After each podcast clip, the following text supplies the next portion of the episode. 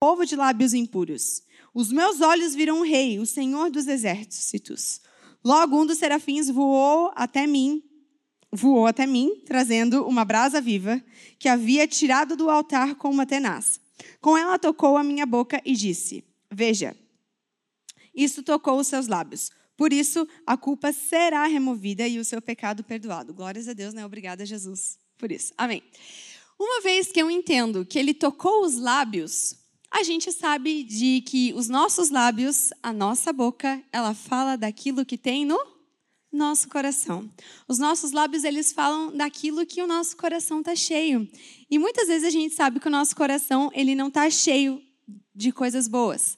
Então ele está falando aqui, ó, eu estou trazendo cura sobre isso. Eu estou trazendo uma nova revelação sobre você e eu estou mudando as palavras que muitas vezes saem da tua boca. Mas isso não é só relacionado aos nossos lábios, é relacionado ao nosso coração. Amém? Por isso que eu vejo tão grande essa importância de ser algo de dentro para fora. Muitas vezes nós viemos até a casa de Deus, nós chegamos até a presença de Deus esperando algo que algo aconteça externo, que alguém venha orar pela gente, que alguém traga uma palavra, que seja uma revelação, que venha algo de fora para dentro.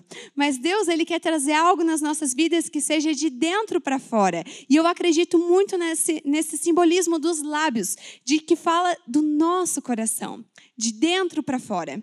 E muitas vezes a gente chega no final do ano meio cansado, meio esgualepado, muitas vezes coisas que não deram certo, coisas que você orou muitas vezes, não aconteceu, aquilo pode ter trazido alguma frustração para o teu coração, e a gente acaba se cansando. E é nesse momento que eu quero dizer, tem algo dentro da gente que precisa ser tratado, e não algo externo das coisas que deixaram ou não de acontecer, mas do nosso coração. Porque isso não só vai tratar a gente, vai curar os nossos lábios e tudo que a gente fala, mas vai preparar um caminho incrível para tudo que a gente vai viver, amém? Então, aqui, como professora que sou, o... quando o Zé me mandou é, o tema que eu ia falar, estava eu estudando com os livros na minha frente. E aí, enfim, Deus abençoe. E, enfim, estava lá com a matéria, tem as, as conjunções, os conectivos, os advérbios e por aí vai. E Deus me trouxe uma revelação na hora, assim, ploft, na minha cabeça. Uau! Fala Deus. Sim, Deus fala com a gente em qualquer momento, também. Você sabia disso? Fala com a gente em qualquer momento. Deus falou comigo o seguinte: nós temos, olha, ai, as conjunções. Por exemplo, eu estudo e tomo café. Eu liguei uma coisa na outra. Ok? Estão me acompanhando. Advérbio. Eu estudo enquanto eu tomo café. Uma coisa. Gente, desculpa, minha cabeça funciona assim. Uma palavrinha conectou duas ideias. Outra palavrinha colocou uma ideia junto com a outra. E muitas vezes é isso que a gente tenta fazer com Deus. A gente tenta uma conexão para algo específico, para um momento específico. E muitas vezes, nossa, mas eu estou fazendo devocional todo dia. E você procura um momento de conexão. Tá ok, tudo certo. Deixa eu te dizer, Deus tem algo a mais para você. Ele quer colocar dentro, junto. E daí nessa palavra lá, estava lá na matéria, estava lá um negócio within. Nunca mais vou esquecer. É dentro. Within, é dentro. Ele não quer uma conexão ele quer fazer junto. Ele não quer que você chegue, chegue com algo pedindo para que ele abençoe. Tudo bem você fazer isso, mas ele quer fazer junto com você. Amém? E eu vejo que isso vai trazer cura para os nossos corações. Porque quantas vezes a gente sonha, a gente planeja, a gente ora, às vezes acontece, Deus abençoa, Deus abençoa porque Ele é um bom pai, cara. Por que, que Ele não vai fazer? Mas Ele está chamando a gente para mais. Ele está chamando para a gente sonhar, para a gente planejar, para a gente ter tudo do nosso coração, não pedindo para que Ele simplesmente abençoe, mas pedindo para que Ele seja parte, porque Ele quer ser parte de tudo que a gente faz, Ele quer estar com a gente em tudo, e isso traz saúde para a gente de dentro para fora, e não de fora para dentro. Não espere. Você chegar, às vezes a gente chega com um problema. Aqui a gente vem para o culto e fica, Senhor, traz uma palavra, fala comigo, a gente chora. Eu faço isso, gente. Todo mundo faz. E quando na realidade, E se você tivesse aquele problema, muitas vezes você não sonhou tudo aquilo, aquilo que resultou num problema, você não trouxe Jesus para dentro de fato como você deveria ter trazido. Isso evita frustração, isso machuca o nosso coração e isso traz coisas ruins aos nossos lábios. E uma vez que tem coisas ruins nos nossos lábios, nós vamos afetar as pessoas ao nosso redor, nós vamos afetar as atmosferas ao nosso redor, nós vamos afetar tudo ao nosso redor. Nós não somos, não, não fomos chamados para ser luz da terra, luz do mundo e sal da terra. Amém? Não fomos ou não fomos? Poxa, você, como que você quer gerar luz e ser sal nessa terra quando muitas vezes o teu coração está amargurado? Com coisas que de fato você não chamou Deus para sonhar junto com você. Cara, isso não vai gerar saúde, isso não vai gerar vida de você de dentro para fora.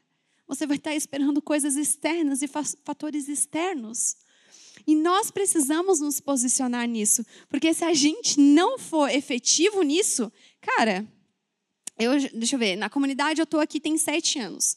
Quantas pessoas a gente vê chegam na igreja, sonham, fazem tudo. Ai, meu Deus, me decepcionei, deu tudo errado. Muita gente sai da igreja e a gente vê muitas pessoas dentro da igreja assim. Tá aqui, e tá aqui, aí tá aqui. Aí tá aqui, aí tá super bem, aí tá fazendo um monte de coisa. Aí daqui a pouco se decepciona, daqui a pouco se cansa, daqui a pouco se frustra e fica ali. Eu já me encontrei nesse lugar muitas vezes mas é porque eu não gerei saúde dentro de mim em muitos momentos de não, sonhar, não chamar Deus para sonhar junto comigo e colocar Ele de fato nos meus planos. De muitas vezes perguntar, tá, e aí, o que, que eu faço? E com isso, uma vez que nós geramos vida e que nós temos esse cuidado conosco, de dentro para fora, nós vamos gerar vida. E é isso que nós precisamos fazer: gerar vida. Nós precisamos cuidar do nosso jardim, do nosso cantinho, de nós, da nossa vida com Deus, de como nós sonhamos as coisas, de como nós planejamos as coisas, para que vida seja gerada. Porque deixa eu te falar, tem pessoas esperando para que você se posicione e para que você assuma esse papel, para que você gere vida. Pessoas esperando por uma palavra, pessoas esperando por muito mais o teu comprometimento de chamar elas para perto e trazer um discipulado, porque elas veem vida fluindo através dos seus lábios, porque elas veem vida fluindo através de tudo que você faz. Tem pessoas esperando, porque muitas vezes, ai, eu vou discipular, estamos lá, estamos andando junto com meu líder de célula, e aí, muitas vezes, cara, as coisas não fluem como deveria fluir. Você não sente, deixa eu te falar, você nunca vai conseguir gerar nas pessoas aquilo que você não tem, aquilo que você não faz. Uma vez que muitas vezes nós não colocamos isso em prática, você pode forçar. Você pode forçar para que as pessoas vivam aquilo. Em algum momento, a misericórdia de Deus pode vir, a graça de Deus pode vir, e as pessoas realmente podem viver. Mas você sente que não vai ser consistente? Que não vai ser de fato efetivo? Então, eu sinto que nós precisamos nos posicionar nisso para que nós possamos gerar uma geração saudável. E isso eu estou falando de, sei lá, de qualquer lugar que você conviva com pessoas, estou falando da tua célula, das pessoas aqui da igreja. Nós precisamos nos posicionar para gerar uma atmosfera saudável, porque senão nós vamos trabalhar em trazer pessoas, em consolidar pessoas, e quando a gente vai ver, vai bater um vento, vai tirar todo mundo do lugar e já era. O teu trabalho vai, vai ter ido por água abaixo. E isso tem que ser de dentro para fora. E vou repetir bastante isso. Amém? Amém? E nós precisamos, porque. Ah, vou pegar a Vanessa. De exemplo. Oi, Vanessa. Tudo bem? Então, a Vanessa e o Igor geraram a Maria e o Tutu. Porque eles têm um DNA dentro deles. Você olha, deixa eu ver, não sei, eu acho os dois parecidos com o Igor, Vanessa. Desculpa. Enfim, eles geraram algo que se parecesse com eles porque eles têm isso dentro deles.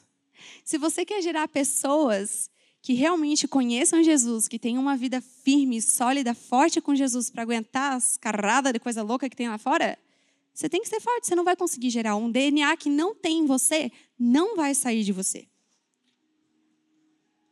Amém.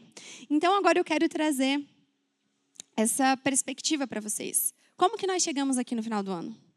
Cara, final do ano é peleia, todo mundo cansa. Mas como que você chegou? Como que está o teu coração?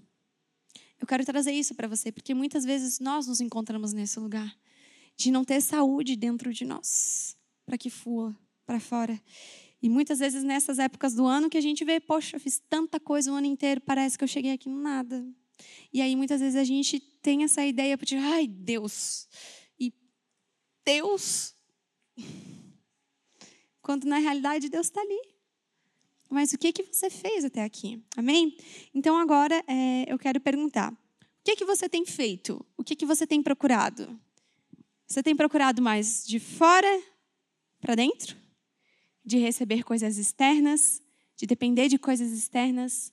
Ou você tem procurado viver e buscar isso de dentro para fora? Amém? Mas eu quero te dar uma palavra de esperança. Todos nós temos uma nova chance para recomeçar todos os dias. Cara, todo dia quando eu acordo eu falo, Deus, obrigada, Senhor, tua graça, me, tua misericórdia me acordou. Acho que eu não, não, não, não, não travei, gente. Acho que eu não tenho. Eu travei, desculpa, deu um tela azul, não consegui. Travei. Ah!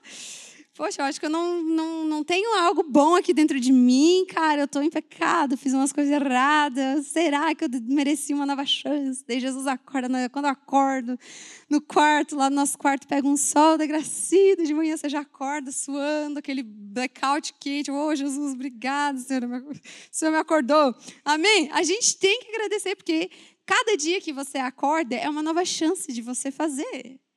De novo. E uma coisa nova, e fazer diferente, ver o que, que você não fez e que não deu certo, ou que você deixou de fazer, e fazer de novo. E esse é o principal motivo, a gente tem que ser grato, gente. Já acorda de manhã e fala, Jesus, obrigado. É nós. Ok, então eu quero terminar com um versículo. 1 Pedro, capítulo 2, versículo 9. Nu, se eu enxergar. 2, 9. Já é? Foi... Ih, deu boa. Vocês, porém, serão geração eleita, sacerdócio real, nação santa, povo exclusivo de Deus, para anunciar as grandezas daquele que os chamou das trevas para a sua maravilhosa luz. Quantos foram chamados aqui? Cara, você foi chamado das trevas para não é só uma luz, é para a maravilhosa luz. Você tem que tomar posse disso, amém? E deixar esse processo de dentro para fora. Cara, não tem coisa mais gostosa. Porque assim, oh, você vem para igreja, alguém te dá uma palavra, mano, é show. Mas você tá no teu cantinho, orando com Deus. E você sentiu o Espírito Santo sussurrar aqui. Não tem preço. Amém? Eu quero chamar vocês para isso, para essa responsabilidade. Temos aí um finalzinho de ano para a gente correr. Dá tempo de fazer uma coisa? Dá! E 2023 espera nós, nos espera para o estouro. Amém? Amém, gente?